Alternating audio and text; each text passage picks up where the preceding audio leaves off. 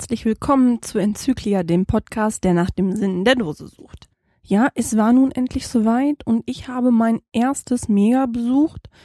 Dieses Wochenende ging es dann nach Erfurt. Ich muss sagen, ähm, ich habe zwar schon größere Events besucht, so wie in Melsungen und so, das waren auch über 250 Leute, aber nachdem ich 2000 Willetens gelesen habe und auch gelesen habe, dass mit 3000 Leuten gerechnet wird, muss ich sagen, hatte ich ein bisschen Angst vor der Menschenmasse, habe mich aber trotzdem total drauf gefreut und war schon ein bisschen aufgeregt, habe meine sieben Sachen gepackt, Tauschgegenstände eingepackt, mir vorbildlich das Ticket ausgedruckt, was ich dann Gott sei Dank gar nicht als so schwierig erachtete, wie ich erst gedacht habe. Und ich habe mir dann mit zwei Drittel der Cash-Frequenz ein schönes Wochenende-Ticket geteilt. Björn hatte noch seine Frau mit und dann sind wir mit dem Bummelzug nach Erfurt. Also eine Stunde 40 Minuten hatten wir Anfahrt. Das war wirklich ein Katzensprung. Und das Lustige war, dass wir schon am Bahnhof auf die ersten Kescher getroffen sind. Die stiegen nämlich in Göttingen um und saßen dann im Zug quasi neben uns und wir haben quasi schon die ersten zwei Stunden dafür genutzt, uns so ein bisschen einzustimmen, sage ich mal. Auf der Zugfahrt war es auch dass ich das erste Mal ein bisschen Zweifel hatte, ob ich mich auf diesen Mega richtig verhalte. Denn unsere Bekanntschaften planten schon die ganze Zeit ihre Touren durch. Also habt ihr eine Postkarte mit? Äh, wir haben die und die Mysteries gelöst. Also deren Planung war tatsächlich, wir gehen auf dieses Mega, wir tragen uns ein Logbuch ein, wir schlendern einmal drüber und dann gehen wir cashen. Wir nutzen dieses Wochenende, um die Dosen dort abzugreifen. Ähm, das Wetter ist toll und bei mir war das irgendwie ganz anders. Ich hatte meinen Garmin erstmal schön äh, zu Hause gelassen und ich habe es auch tatsächlich geschafft, nicht eine einzige Dose zu sammeln auf meinem ersten Mega. Ich bin mir jetzt nicht so sicher, äh, wer von uns beiden den Sinn des Megas da eher verstanden hat oder nicht. Also wie ihr eure Megas verbringt, das würde mich wirklich mal interessieren.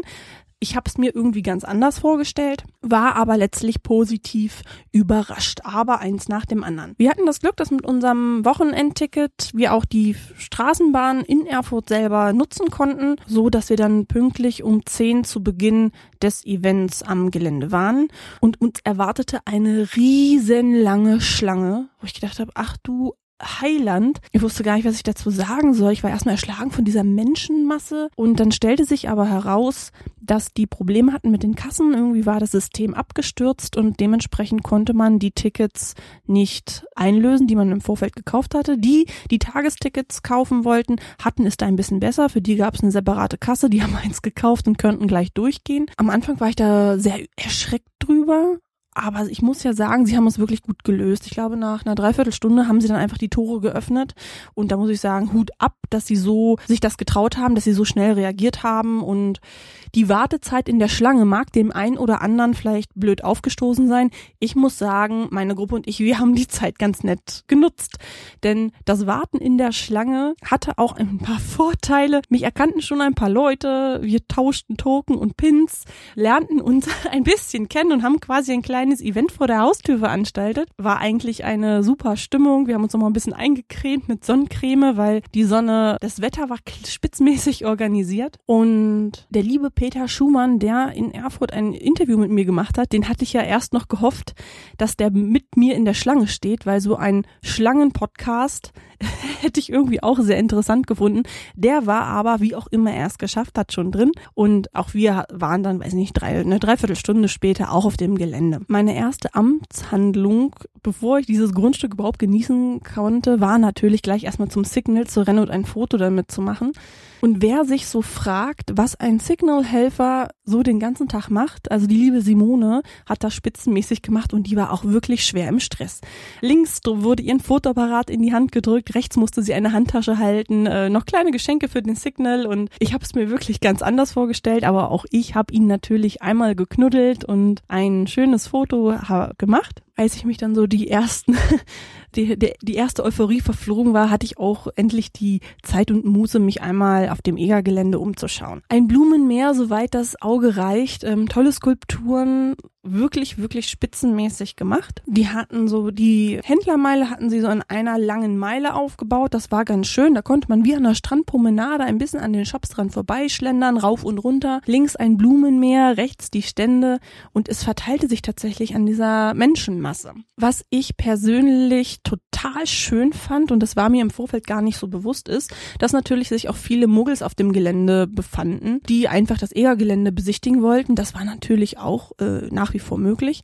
Und die waren aber alle total interessiert und ganz offen und sprachen uns an, ach, sind Sie auch von diesen Geocachern und was machen Sie denn? Und Sie sind ja so viele und die waren alle ganz interessiert und es hat irgendwie auch Spaß gemacht, sich da mit Muggels und Geocachern zu unterhalten. Und es war irgendwie eine ganz tolle Atmosphäre, auch so Rentner, auch Leute im Rollstuhl, die noch nie was von Geocachen gehört hatten. Ja, nutzten auch die Händlermeile, das Kinderprogramm. Man konnte sich da ganz wunderbar unters Volk mischen und ja, war eine wirklich schöne Stimmung. Also ich hatte den kleinen Fauxpas am Eingang ehrlich gesagt schon nach fünf Minuten vergessen, denn das, was drin auf mich wartete, entschädigte wirklich alles. Ich hatte erst ein bisschen die Befürchtung, dass vielleicht in so einem Park Dixie-Klos aufgestellt werden, aber die hatten tatsächlich fest installierte Toilettenanlagen, die sauber waren, die äh, ausreichend vorhanden waren für alle. Und auch es gab genug Sitzmöglichkeiten. Also jeder hatte da Parkbänke und sie hatten ganz viele Bierzeltgarnituren aufgebaut, so dass man an den Fressbuden, die es dort gab, Thüringer Bratwurst, Pommes, was das Herz begehrte. Man konnte sich dort stärken.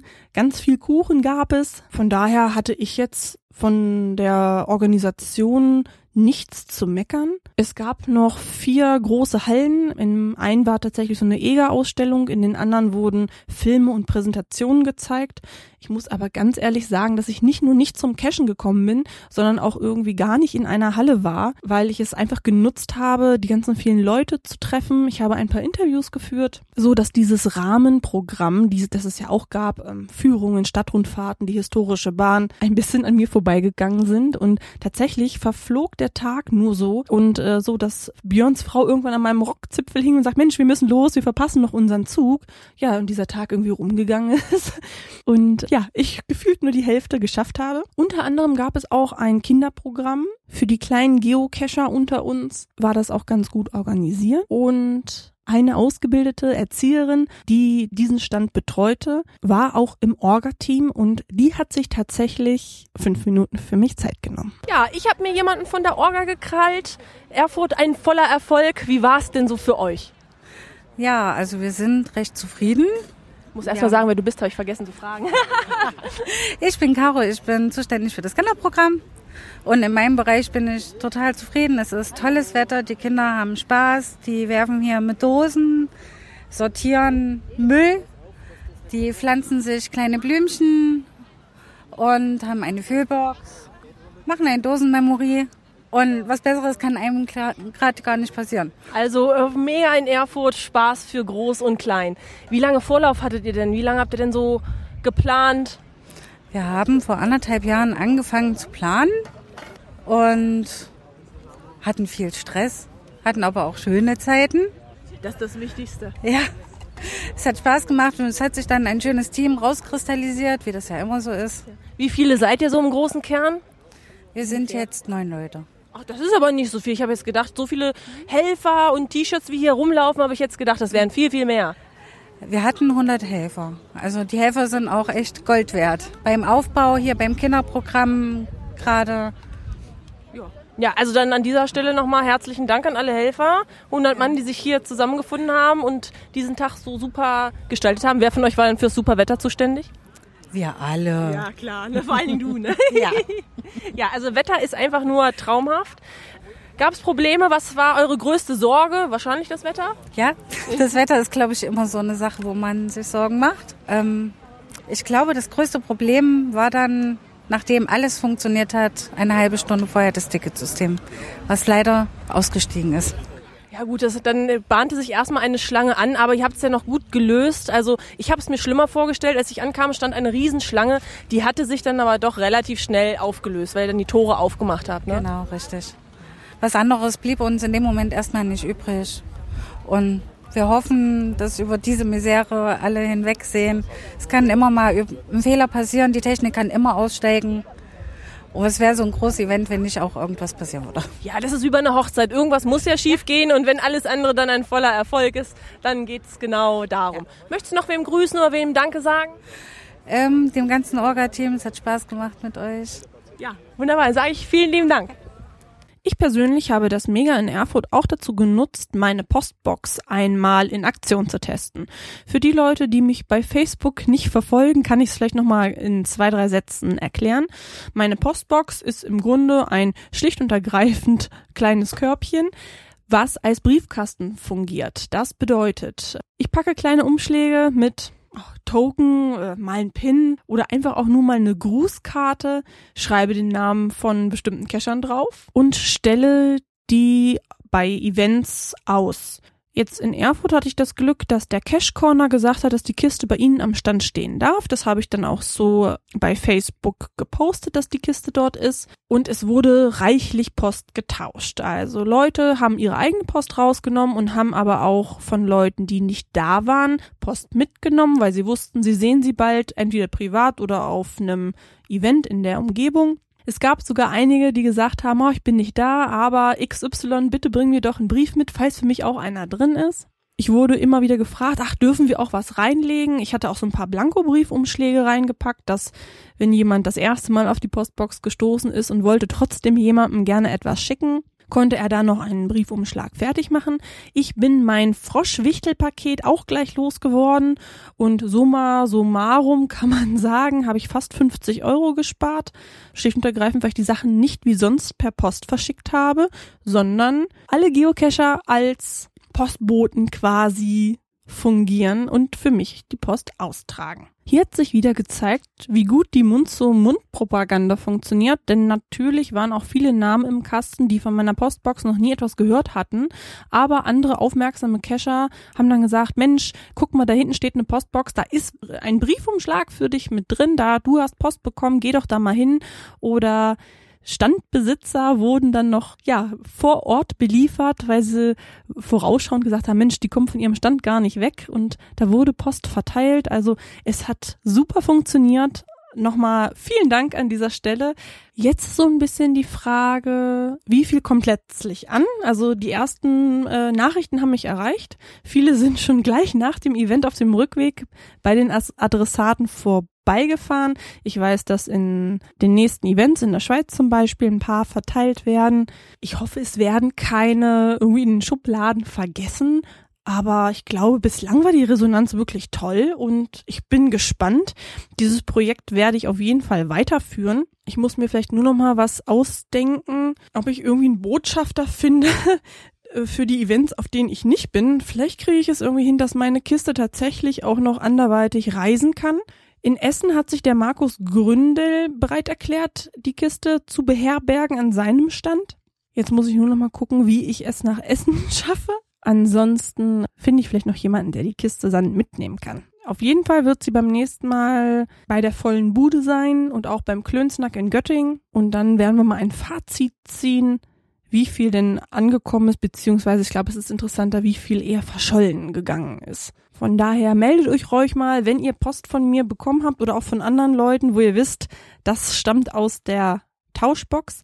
Ihr dürft sehr gerne Briefumschläge mit reinlegen. Wichtig ist an dieser Stelle nur, dass ihr entweder den vollen Namen oder den Keschernamen draufschreibt, dass es dann nicht zu Verwechslungen kommt, weil Vornamen gibt es halt oft auch doppelt. Ich glaube, der Cacher-Name ist fast noch das einfachste, weil da kann man sicher sein, den gibt es garantiert nicht doppelt. Ich habe zu Anfang schon erzählt, dass ich Erfurt auch dazu genutzt habe, ein paar Interviews zu führen. Zwei standen dort auf dem Plan. Zum einen habe ich mit Kati 1988 über ihren Blog gesprochen und der liebe Peter der Sachs hat mir ein paar Fragen zum Ape Cache beantwortet und diese Folge wird auch nächste Woche dann gesendet. Und als ich alle meine Aufnahmen im Kasten hatte, habe ich tatsächlich noch jemanden kennengelernt, die gerade aus dem Ape-Urlaub kommt. Und ich habe sie gefragt, ob sie noch mal fünf Minuten mit mir über dieses Thema spricht, damit wir dann nächste Woche den ausführlichen Bericht von Peter einmal einleiten können. Ja, der kleine oder feine Unterschied wird dann sein, ich habe einmal eine weibliche Sicht und auch jetzt ein bisschen die aktuellere, weil sie kommt nun gerade aus dem Urlaub wieder. Peter ist fast auf den Tag genau vor einem Jahr geflogen. Und ich bin auf jeden Fall gespannt auf beide Berichte, wobei der heute nur ein ganz, ganz kleiner Kurzbericht zur Überleitung ist. Dann sage ich einmal Hallo und du stellst dich bitte einfach nur mal vor. Wer bist du? Wo kommst du her? Wie ist Okay, der ja, Cache-Name? hi, ich bin Julia, ich bin aus Hannover und mein Cacher-Name ist Lundi263. So, und du hast auch den Ape Cache gemacht. Erzähl mal, wann bist du wiedergekommen und wie war's? Genau, also ich war jetzt die letzten Tage da. Ich bin am 10. Mai losgeflogen mit einer großen Gruppe und wir sind jetzt am letzten Donnerstag wiedergekommen. Wie viele wart ihr denn? 26 Leute. Und wie war das organisiert? Wie habt ihr euch organisiert? Ähm, das war von Geheimpunkt organisiert aus Hannover. Und das war auch ganz gut so, weil das war jetzt mein erster Besuch in Südamerika. Und da weiß man ja nicht, was einen erwartet. Von daher war das ganz gut, dass alles schon so, dass wir da unvorbereitet sozusagen hingehen konnten, dass alles für uns arrangiert war. Der Peter hat schon erzählt, er musste sich im Vorfeld impfen lassen und so. Wie hast, warst du schon geimpft oder hast du extra für diesen Ausflug so viele Sachen noch gemacht? Ich war beim Arzt und habe mich beraten lassen und habe dann äh, die Standardimpfung auffrischen lassen, aber sonst habe ich nichts gemacht. Und ich würde jetzt auch sagen, es war kein Problem, dass ich jetzt irgendeine Impfung nicht gehabt habe. Wobei andere aus der Gruppe sich auch gegen Gelbfieber und Tollwut und sonst was haben impfen lassen. Also das muss jeder für sich äh, und wie habt ihr euch darauf vorbereitet? Sonst so, also an Ausrüstungssachen habt ihr bestimmte Sachen mitgenommen? Nö, eigentlich nichts, was ich nicht sonst auch in Urlaub mitnehmen würde. Also klar, irgendwas gegen Mücken oder so, wobei da jetzt fast gar keine Mücken waren. Ähm, und sonst halt Klimabedingungen. Ich meine jetzt Brasilien um diese Jahreszeit. Wie viel Grad hattet ihr? Ah, so, ich glaube, das waren so circa 25 Grad. Das ist ja mit noch recht viel Luftfeuchtigkeit. Also es hat die, im Regenwald hat es jeden Tag ein bisschen geregnet, aber immer nur so ganz feiner Nieselregen und dann halt abends oder frühmorgens, wenn man noch nicht losgelaufen ist, da war dann ein bisschen mehr Regen. Und als wir dann zu den Wasserfällen, zu den Iguazu-Fällen weiter sind, da war dann eigentlich nur noch Sonnenschein. So, dann seid ihr also in Deutschland gestartet. Erzähl mal, äh, in einer großen Gruppe seid ihr ohne Probleme durch den Zoll gekommen. Hattet ihr Frösche mit?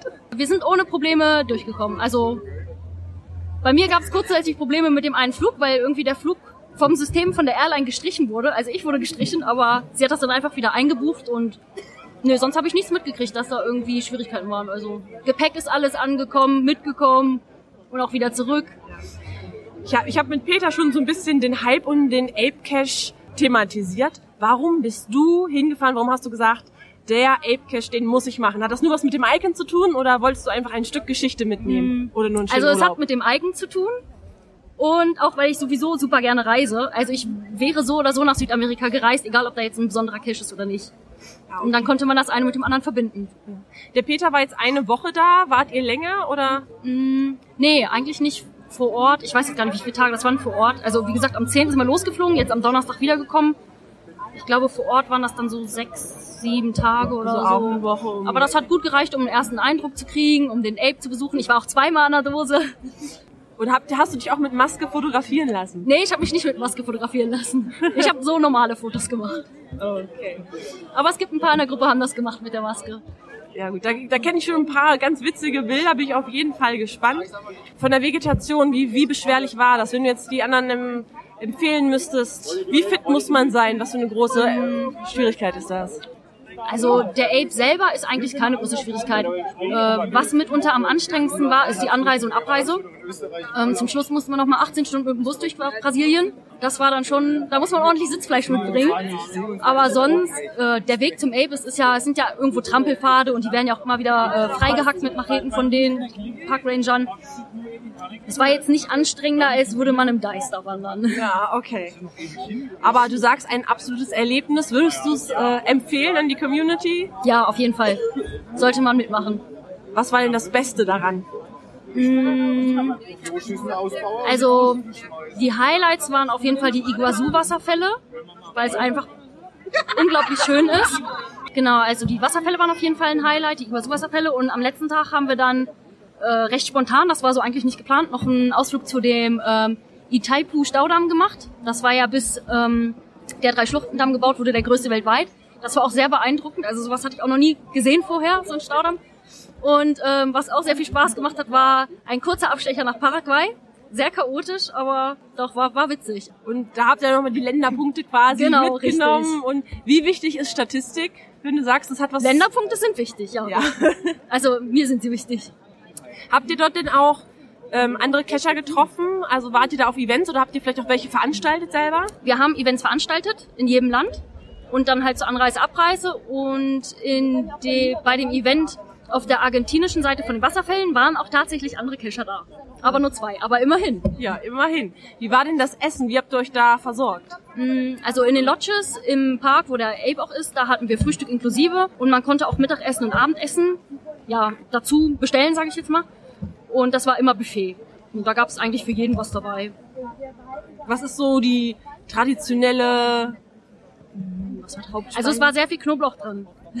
also okay, man muss Am knoblauchaffin sein. Ja, das, das wäre nicht verkehrt. Ich weiß nicht, ob das ist wegen den Mücken, dass sie das von sich aus da viel ranmachen oder weil es einfach viel vorkommt. Aber sonst, doch. Also ich hatte es mir schon mal vorgestellt mit dem Essen. Und es war auch, also ich glaube, es hat auch kaum einer Probleme irgendwie mit dem Magen oder so, dass man irgendwie was äh, nicht vertragen hat. Was ein bisschen witzig ist, in den ganzen, unterwegs mit dem Bus haben wir manchmal angehalten an so Raststätten und die haben halt viele so Sachen da aufgebaut. Das ist dann wie so Teig von außen, man weiß nicht genau, was innen drin ist. Das war dann manchmal so ein bisschen abenteuerlich, weil die, die sprechen fast kein Englisch. Also selbst Behörden oder internationale Flughafen Spanisch, Portugiesisch. Also mit Spanisch kann man sich zumindest verständlich machen, dass sie einen verstehen. Die Antwort ist dann schwieriger zu verstehen, weil Portugiesisch. Aber dann konnte man doch so ein bisschen erahnen, was das ein oder andere Essen ist. Aber das war dann schon ein bisschen abenteuerlich doch. Doch, also man sollte sich vielleicht direkt beim ersten Supermarkt mit etwas Alkohol eindenken. In der Lodge gibt es nicht ganz so viel.